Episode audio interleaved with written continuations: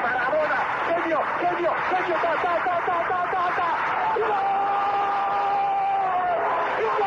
Viene el tiro de esquina, le pega Machón, hacia el centro.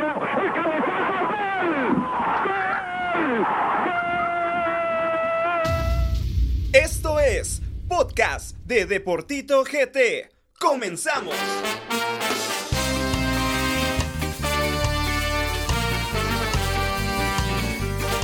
Con ustedes, la alineación de esta noche. El fútbol nacional va a crecer con disciplina, pasión y constancia. Josie Morales, Creamos en lo nuestro, somos increíbles. Álvaro Elías, Disparando opiniones, disparando debate. Douglas Robles, disfrutando y creyendo en el fútbol de nosotros. Fabián Pineda. Atenti mucha y creamos en nuestro fútbol. Y nuestro director, Gabriel Rodas. Tito, bienvenidos al podcast de Deportito GT.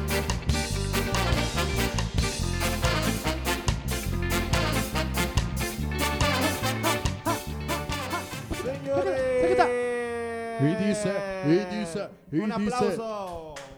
Un podcast más, señores, de Deportito GT. Buenas noches, buenas tardes, buenos días a toda la gente que nos sintoniza a través de todas las plataformas de Deportito GT. Mi nombre es Tito y le doy la bienvenida a todos los que me acompañan en esta mesa. Josie Morales, buenas noches, ¿qué tal? ¿Cómo estás? Hola, ¿qué tal amigos? Muy buenas noches, ¿cómo están? Bienvenidos a esta nueva edición de Deportito. Muy contento de estar aquí nuevamente. Tenemos mucha información, nuevos temas y muchos temas por debatir, así que bienvenidos sean todos. Álvaro, ¿cómo estás? Buenas noches. Buenas noches, Josie. Buenas noches, muchachos. Eh, contento de estar aquí, como siempre, eh, para dar, traerles lo mejor de la jornada. Eh, una jornada muy cargada, así que con muchas ganas de empezar. Tenemos dos invitados el día de hoy. Eh, primeramente que nada, le doy la bienvenida a un gran amigo, creador de la cancha. Lo tengo a mi izquierda, Douglas Robles. Buenas noches, ¿cómo estás? ¿Qué tal? Buenas noches. Un gustazo volver al programa más importante en este momento del fútbol nacional. Claro que sí. Entrevistas andamos, pero topados. Presencia en la cancha, topados. Felicitaciones, muchachos. Estamos Gracias, haciendo amigo. muy bien las cosas. Fabián Pineda, buenas noches. Segundo podcast consecutivo, ¿cómo estás? Bien, gracias Tito. Pues aquí eh, hablando un poquito del acontecer del fútbol nacional, eh, un poco de estadísticas y resultados y un gusto estar con ustedes nuevamente. Hoy un podcast especial, tenemos mucho, mucho de qué hablar, así que vamos a dividir este podcast en dos. Es primera vez que lo hacemos y pues eh, que todo salga bien. Vamos a hablar ya de la jornada. Datos, estadísticas, momentos relevantes y todo lo ocurrido en la jornada. Este fin de semana se jugó una jornada más del fútbol guatemalteco. Eh, muchos equipos eh, con varios resultados. Eh, hubo un gran fútbol este fin de semana y se inició con el municipal de local ante Santa Lucía en el estadio del Trébol, donde Deportito GT estuvo presente. Municipal vence a Santa Lucía 2 por 0. Anotaciones de Alejandro El Gambetta Díaz y Ramiro Roca. ¿Cómo viste a los rojos, Álvaro? Bueno, sí, eh, me gustaría que el día de hoy lo analicemos los dos, porque creo que los dos estuvimos muy metidos en ese partido. Eh, yo pienso de que un primer tiempo eh, algo mm, municipal tambaleó un poco, Aburrido también. aburrido, pero ¿sabes qué es lo que me llama la atención? Que así fue el partido anterior contra Siquinalá, como que Municipal no sale prendido, no sale eh, buscando el marcador desde el inicio, creo que la única vez que lo hizo fue para el Clásico, que salió buscando el resultado, pero por ahí los primeros tiempos de Municipal me dejan mucho que desear. Ahora bien, yo, ya que vos estuviste en cancha, eh, no sé cómo viste vos este, el, tem- el tema de Danilo Guerra. Eh, por ahí he leído comentarios, he visto jugadas de que como que a Gambetta no mucho con él, no mucha asociación. No, no hay asociación. No hay Es que ayuda cuando entra Ramiro parte- Roca cambia el partido. Exacto, pero yo lo te, yo me Eh, parece Por ahí es preocupante lo que decís, es preocupante porque si es Gambetta el que realmente está ocasionando esto, no municipal no se puede dar el lujo. Es cierto que él es municipal, es cierto que él es el hombre desequilibrante, Y te quiero decir algo, Álvaro. El, el único que la busca los 90 minutos es Gambetta. es Gambetta. Es Gambetta y la gente lo sabe, la gente lo, lo, lo ve en el estadio. Eh, Danilo, La yo no sé afición qué lo quiere. Yo no sé qué, si es anímico o por ahí la lesión que tuvo en el clásico del torneo pasado complicó su rendimiento, pero sí es preocupante porque Danilo llegó a ser hasta, por decirlo así, el mejor 9 de, de Guatemala. Así es. Lo que me preocupa más es que pueda existir un tema de por ahí de por la amistad que hay entre Roca y Gambetta, que por ahí no se le quiera abrir espacio a Danilo, pero creo que ahí ya es más un tema en el que No tiene creo, eh, no creo que... que yo espero que también que Mira, no. realmente son profesionales y en ese ámbito, vos, si el equipo pierde, el perjudicado sos vos. Entonces no puedes darte el lujo de venir a hacer ese tipo de cosas. Aunque Ramiro Exacto. tampoco ha tenido partidos muy buenos. Eh, por ejemplo, ante Misco no, no se Es le que, vio. es que no es lo que no, es- no estamos hablando de lo que Roca hace dentro del campo, estamos hablando de lo que hace Gambetta cuando Roca está dentro del campo. Es distinto. Pero yo pienso que, que Gambetta pues tiene ese poder, por así decirlo, por lo que él ya ha hecho por Municipal. O sea, yo estoy de acuerdo que un equipo juegue para un jugador. Porque si Sí. ese jugador es determinante y vamos a ganar partidos, juguemos. Pero para no él. puedes desaparecer a otro que también tiene historia en el equipo. Pero entonces, eh, yo pienso que no lo desapareces vos, pero si Y va- Danilo no ha sido si campeón una vez, ya ha sido campeón Dos dos veces. veces. Pero mira, pues, si va a haber una competencia interna, está bien. O sea, no, no serrucharle la silla, como vos decís, que, que como somos amigos no le damos bola, pero Gambetita se merece, o sea, no se... Yo sí, se merece. Se merece tener ese poder. O sea, si él, si Gambetita no se lleva futbolísticamente bien con alguien, yo como técnico, y miro que Gambetita la está rompiendo, lo, o sea, le doy prioridad a Gambetita. ¿me Es que vos que sos futbolista y los que han jugado sabes que hay jugadores con los que te llevas mejor y no es por la amistad. Exacto. Es porque Exacto. Es un poco la, la hay un química con la que tiene en la cancha. Pero- Entonces, en este No caso, es amistad. Danilo, Danilo Guerra lo que le toca es Acoplarse. y trabajar duro. Mira, lo para que pasa poder es de que voz. ustedes bien saben que en el fútbol no hay nada escrito. ¿Y qué pasa si mañana se lesiona eh, Roca. Ramiro Roca? Entonces, yo pienso que ahí Sebastián Mini tiene que meter mucho la mano. ¿Por qué no alinearlos a los tres? Se puede, claro que se puede. Pero dejando fuera eso, me parece eh, un resultado por ahí justo, obligatorio para Municipal. Eh, vos que estuviste en cancha, eh, no sé, menciona algo extra que... A mí la Ah, verdad, yo prefiero que Municipal juegue mejor el segundo tiempo, porque habían partidos que empezaban el primer tiempo reventando, gol clásico. y no podían mantener el Sí, resultado. Mira Álvaro, algo que a mí me gustó bastante es el respaldo que le da Vini a sus jugadores. En el sentido de que Jaén está lesionado y Navarro respondió eh, ya con dos por- eh, juegos con el arco en cero y en la conferencia de prensa le dio su respaldo total a Navarro y creo que eso para un jugador tan joven es importante, ¿no? Sí, es importantísimo, pero me parece que también, o sea, Vini es de los técnicos de que seleccionan los que le están funcionando y los que no le están funcionando Los borra. los borra. Entonces me parece que tampoco es eh, lo que se debe hacer. Importante lo que vos mencionas del tema de Navarro, porque es un muchacho que viene trabajando desde las inferiores y que se ha ganado su lugar a base de trabajo. Aunque yo el día hice una, una encuesta que más tarde la vamos a, a discutir, pero me parece en ese punto muy bien, muy bien, Vini. Ok, con eso finalizamos el partido de Municipal ante Santa Lucía, una victoria muy importante también de resaltar. ¿Y qué pasó en la noche? Y es que Cobán perdió de local de nuevo, 2-3 ante Comunicaciones. Se había adelantado Janderson Pereira, sin embargo, Justin Daly con un doblete y Alejandro Galindo se hicieron presentes y cerró ya en los últimos minutos el marcador Lauro Casals. Diez Pero minutos. Comunicaciones, eh, considero yo que no está haciendo un fútbol brillante, pero, le está, está sacando los alcanzando. resultados. Le está alcanzando, siento yo, y de a poco creo que se van acoplando las piezas que está poniendo Tapia. E independientemente, Comunicaciones sigue invicto y creo que es importante que Daily aparezca en la cancha ya que es un refuerzo y está marcando diferencia. Y no solo Daly, sino que también Vladimir Díaz. Ambos han demostrado que tienen fútbol, ¿no, Álvaro?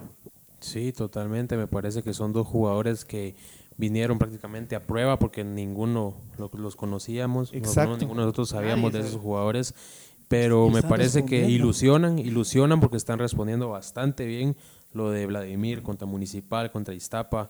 Ap- aparece en los momentos que Comunicaciones lo necesita y lo, lo de Daily que es constante, ¿no? Un fútbol Pero muy ojo. bonito de parte de él. Eh, considero que es lo que Comunicaciones le hacía falta. Ojo, porque en este altibajo que se tira comunicaciones, porque está bien que ganen los partidos, Pero ¿qué pasa si en esos 10 minutos no te enchufas como se enchufaron ahorita?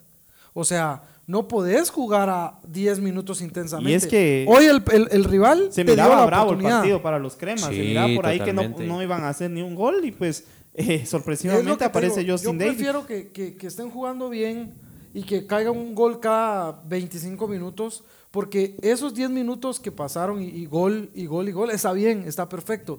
Pero si to- te topas con un rival que no te va a dar esa oportunidad. Y algo parecido fue lo que hicieron en el Y clásico. te ¿no? pasan esos 10 minutos donde, donde son 10 minutos donde desgastas y vas a presionar y corres y, y peleas. Hablando te del tema de Cobán, sí, eh, mira, y es que también quiero que comente esto Álvaro. eh, al parecer se dice que existen problemas entre el técnico y los jugadores. Por ahí eh, el Zarco no, no está dándole la categoría o lo que significa Cobán, porque Cobán no es cualquier equipo. En la temporada pasada lo demostró. Ganó eh, lo que fueron los partidos de la fase de clasificación y ahora tiene dos puntos nada más. Y pues la, presidenta de Cobán eh, incluso estuvo tuiteando en sus redes sociales, estuvo publicando de que no podía hacer eso, de que jugadores y, técnicos estén así. Eh, al parecer hoy por la tarde lo confirmaron de que seguía al frente de Cobán. Pero si los ¿qué, qué, qué crees que estará pasando? Porque si dicen de que existe una riña entre jugadores y técnicos. Quizás se puede ver reflejada actualmente si ve- vemos que eh, Cobán va de doceavo lugar en la tabla en este momento. Eh, definitivamente sí, sí afecta. Y eh, si la, si la alcaldesa estaba tuiteando de eso, La creo que- presidenta. la presidenta, perdón, está hablando de eso, tiene mucho que ver dentro del, de lo que está pasando. O sea, es un problema que existe. Y muchas veces se refleja en la actitud de los jugadores. Porque el marcador lo pudieron mantener. El partido, pues, Comunicaciones no jugó para ganar un partido. O sea, no, no hizo el fútbol que realmente hace para ganar un partido, pero ahí está el resultado y creo que sí afecta bastante. Y en parte también eso que no es, bueno, es algo que es muy particular en nuestro medio, pues cuando las ideas del técnico no coinciden con la mayoría de líderes en el equipo y se puede dar el caso de que Cobán depende al 100% de lo que puede hacer Janderson Pereira y es un jugador que en cierto momento tal vez lo ha relegado y creo que a partir de ahí parte con los jugadores que tiene afinidad también Janderson y todo eso y a pesar de que Cobán se reforzó muy bien en la defensa, que es un tema importante. Llegó también. Chava, llegó Elías, eh, Shinkota. que- ¿Qué opinas, Álvaro, so- sobre el tema Shinkota? Porque dice, publica en sus redes sociales, eh, aquí estamos bien, estamos bien, y no le gustó a la afición de Cobán que él publicara eso. Mira. Es delicado el tema de redes sociales también. Sí, mira, eh, como lo comentamos cuando se dieron esos fichajes, yo siempre mencioné de que lo de Estefano Chincota era realmente poco ilusionante, también lo de Elías Enoch, porque para mí son jugadores que ya vienen teniendo constantes oportunidades, pero también no son ellos los culpables de lo que le está pasando a Cobán. Eh, por ahí he leído comentarios, he leído, he escuchado también una- a personas hablar sobre que lo que menciona aquí Fabián, la división que hay entre el cuerpo técnico y Anderson Pereira. Para hacerlo claro, eh, esto está dividido en la gente del Zarco y la gente de Anderson. Entonces, eh, se vio claro, se vio claro, no es posible que un equipo cambie tanto en el momento que Anderson sale. O sea, es imposible, aunque sigamos, no es por desmeritar a comunicaciones, pasó en el clásico, errores contundentes de Hagen que marcaron el partido. Es- no, no- con eso no quiero hablar de que comunicaciones no mereció lo- el resultado. Lo mismo pasó ayer, por lo menos dos goles, el portero tuvo mucho que ver. Entonces, eh, por ahí lo de Cobán me parece que es más interno, es un conflicto muy interno que hay dentro del club, que lo deben de resolver ya, porque si no Cobán Igual ahí creo que van a empezar a robar Se cabezas. y la primera cabeza que puede rodar es la del entrenador. No, Pues- pero hoy lo confirmaron. ya lo ¿no? Ah, confirmaron. no, pero te digo, al pasar de, lo, de las jornadas va a pasar de que no vas a Y es seguir que con- teniendo continuidad con el ¿sabes cuál es el entrenador. problema? De que están jugando miércoles, domingo, miércoles, Exacto. domingo, miércoles, domingo, y no puedes eh, despedir al técnico a mitad de semana. Pero nuestro, los nuestro trabajos. fútbol es muy resultadista, pues te dan una, dos Es que jornadas, es el, ya... el problema. Realmente vos como jugador profesional no puedes poner en riesgo tu, tu equipo, tu salario, tu vida por un berrinche que hace contra el técnico. Exacto. Esa es la cosa. O sea, si por berrinche no quieren jugar bien, ay, qué fácil que le quiten la el puesto al técnico y, y tu salario, eh, tu equipo, ¿dónde está? Pero no es la primera vez que se da eso también en nuestro Claro, medio. Sí, se ha pero dado mucho. que estar En todo el dando, mundo, o en todo el mundo, se- son en todo el mundo pasa en la en la élite del fútbol se pelean con el técnico y ya no ya no funciona bien. Ahora mi pregunta para ustedes es, ¿qué pasa con Chincota? o sea, cuando él vino, La- cuando él vino a Guatemala, yo dije, Pero cuando vino desde cuando jugaba en Alemania, cuando empezó a venir a selección, rendía. no, no, No, no, no yo digo, o sea, cuando vino, rendía, dije, pero o sea, se va a notar la Guatemala, Para mí diferencia. mm, fue irrelevante Chincota. En los cremas, En comunicaciones vos- menos. Y Yo en cuando Cobán lo- mucho menos. O sea, va de más a menos. Chincota. en los cremas, dije yo, o sea, viene con todo. Tiene que ver su, la lesión también, que lo, Titular. lo ha tenido mal. O sea, Las lesiones no lo han respetado. Pero por eso- hablemos de lesión.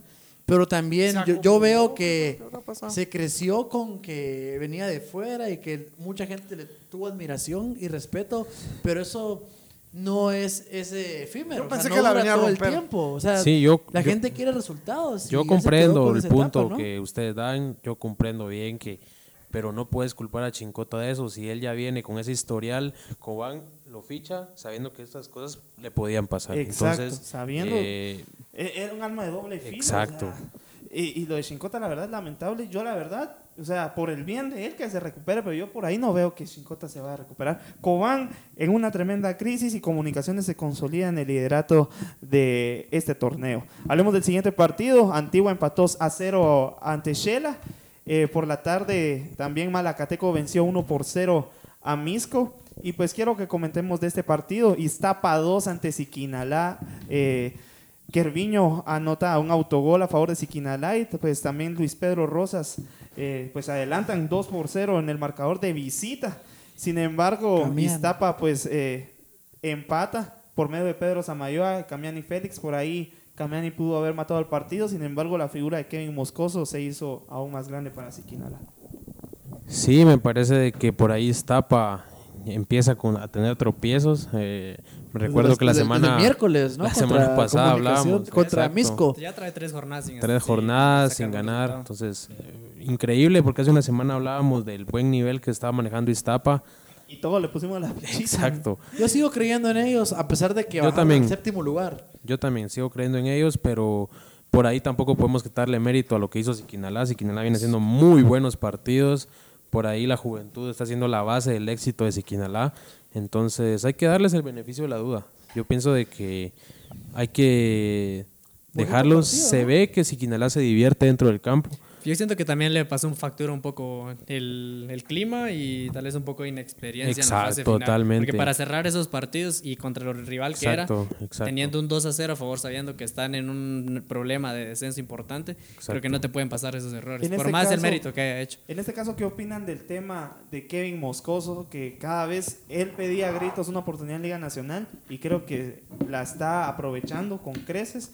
Y pues por ahí existe la posibilidad, ya existen los rumores de que será convocado a selección nacional. Me gusta, me gusta lo que está haciendo, tiene presencia dentro del campo y liderazgo. Y un portero necesita eso, tener liderazgo.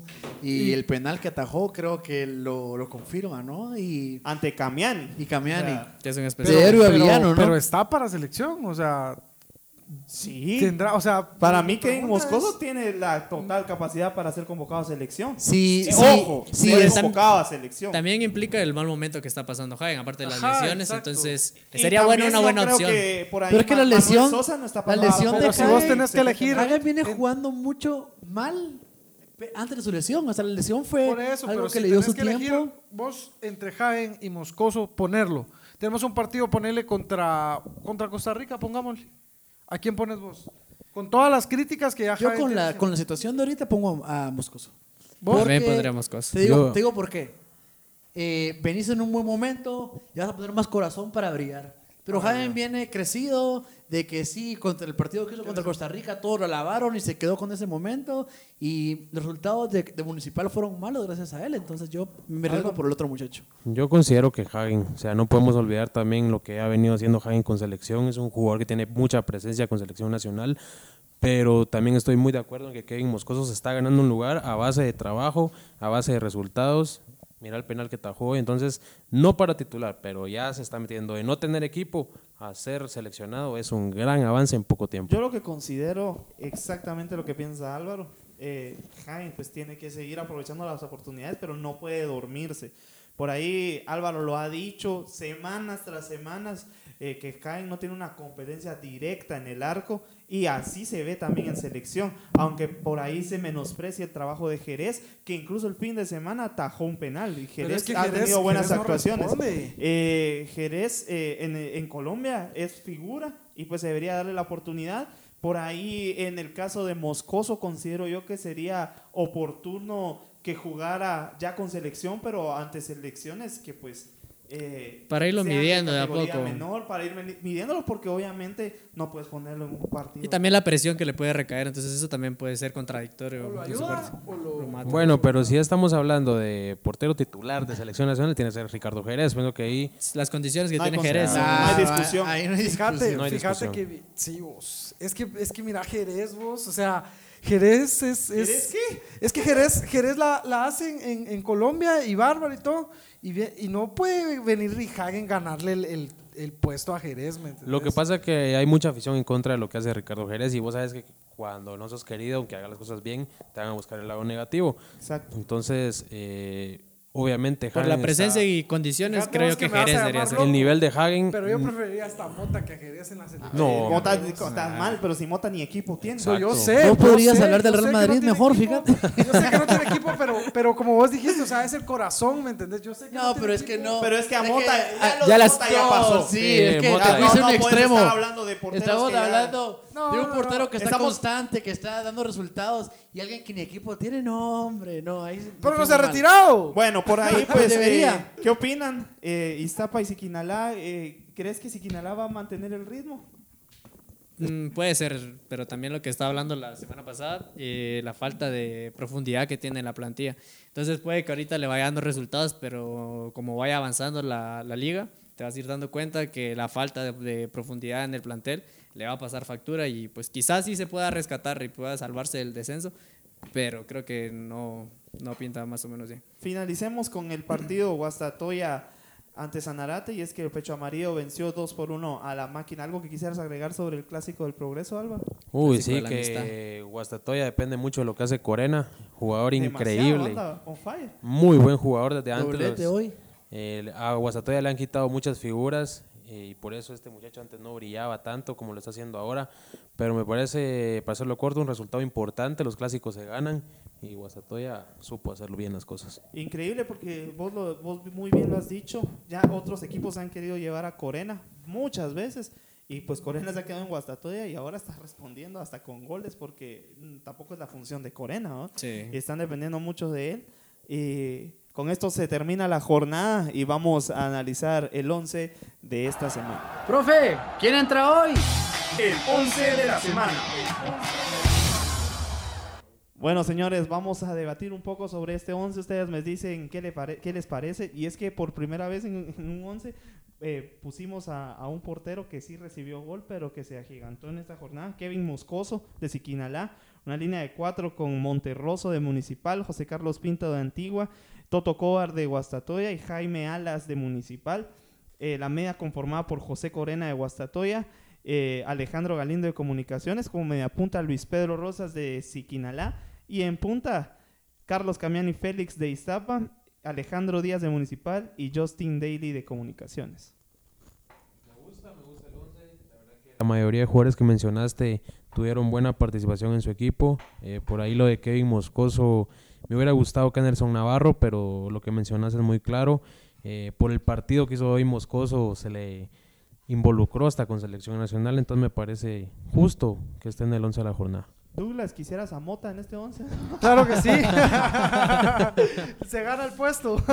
Eh, Yo te decía incapacidades, o sea, incapacidades es como en selección rendía más. Fabián, alguien que te llame la atención de este 11. Eh, lo de Rosas y lo de Galindo. Eh, Rosas, pues es un jugador que está creciendo y está consolidándose ya en la liga eh, mayor. Y lo de Galindo, que fue un caso importante, fue importante en el resultado que sacó Comunicaciones. Yo, si alguien que te llame la atención o que quisiera sacar de este 11. Saco a- nah, no. Me encanta el tridente, la, la- la delantera. Imagínense jugando dos, tres juntos. Sería una bomba. Que- Eso decimos cada semana con los tres de. La semana pasada también. Yo la verdad me gustaría verlos jugar juntos, así No, que... Yo quisiera mencionar un caso aparte, lo de Toto Cobar. Jóvenes, recordemos de lo que salió Toto Cobar recientemente y ahora está en, en, en Guastatoya. Por ahí cuando llegó al equipo Pechamaría le costó acoplarse, pero ahora tiene el puesto ganado y es de los más destacados de Guastatoya. Por ahí también lo que dice Fabián Luis Pedro Rosas, que es un joven que la había estado pidiendo y pues está ganando estar jugando en liga. Y con esto terminamos el 11 de la jornada, jóvenes, y con eso nos despedimos de la primera parte también de este podcast. El día jueves vamos a, a hablar de- sobre el deportema. Álvaro, ¿te querés despedir rápidamente para que no se pierdan el podcast del jueves? Claro, amigos, por favor, pendientes, pendientes de nuestro podcast del día jueves. Ya sabemos de que hay un equipo en especial que para mí es el más ganador a nivel internacional, pero el jueves los espero para pendientes de lo que vamos a hablar. Fabián, para que, se, para que estén atentos para el podcast del jueves. Eh, pues los invito y a tener un poco de datos sobre los equipos departamentales que han hecho un papel importante a nivel internacional, no tanto como municipal, pero pues también Y tienen lo comunicaciones, suyo. por favor. Y comunicaciones, ¿sabes? Fíjate que quisiera hablar de eso, pero Eh, lo voy a esperar porque tengo el dato para ¿Te esperas para el día jueves? Yo sí, Claro. te esperas decir a la gente que, que- que estén atentos para el día jueves también, por favor. Miren, si quieren saber cómo va a reventar a todos los cremitas, escuchen el jueves porque Municipal es el más grande. Douglas, anima No a la gente se para puede- que escuchen el podcast del jueves, por favor. No se pueden perder el podcast el jueves. Pueden dejar lo que, de hacer lo que quieran, pero no el podcast. Porque va a estar increíble. Va, dice Yossi que va a tirar ahí un par de datos. Pero, vos también estás preparado. No, no, no, olvídate, olvídate.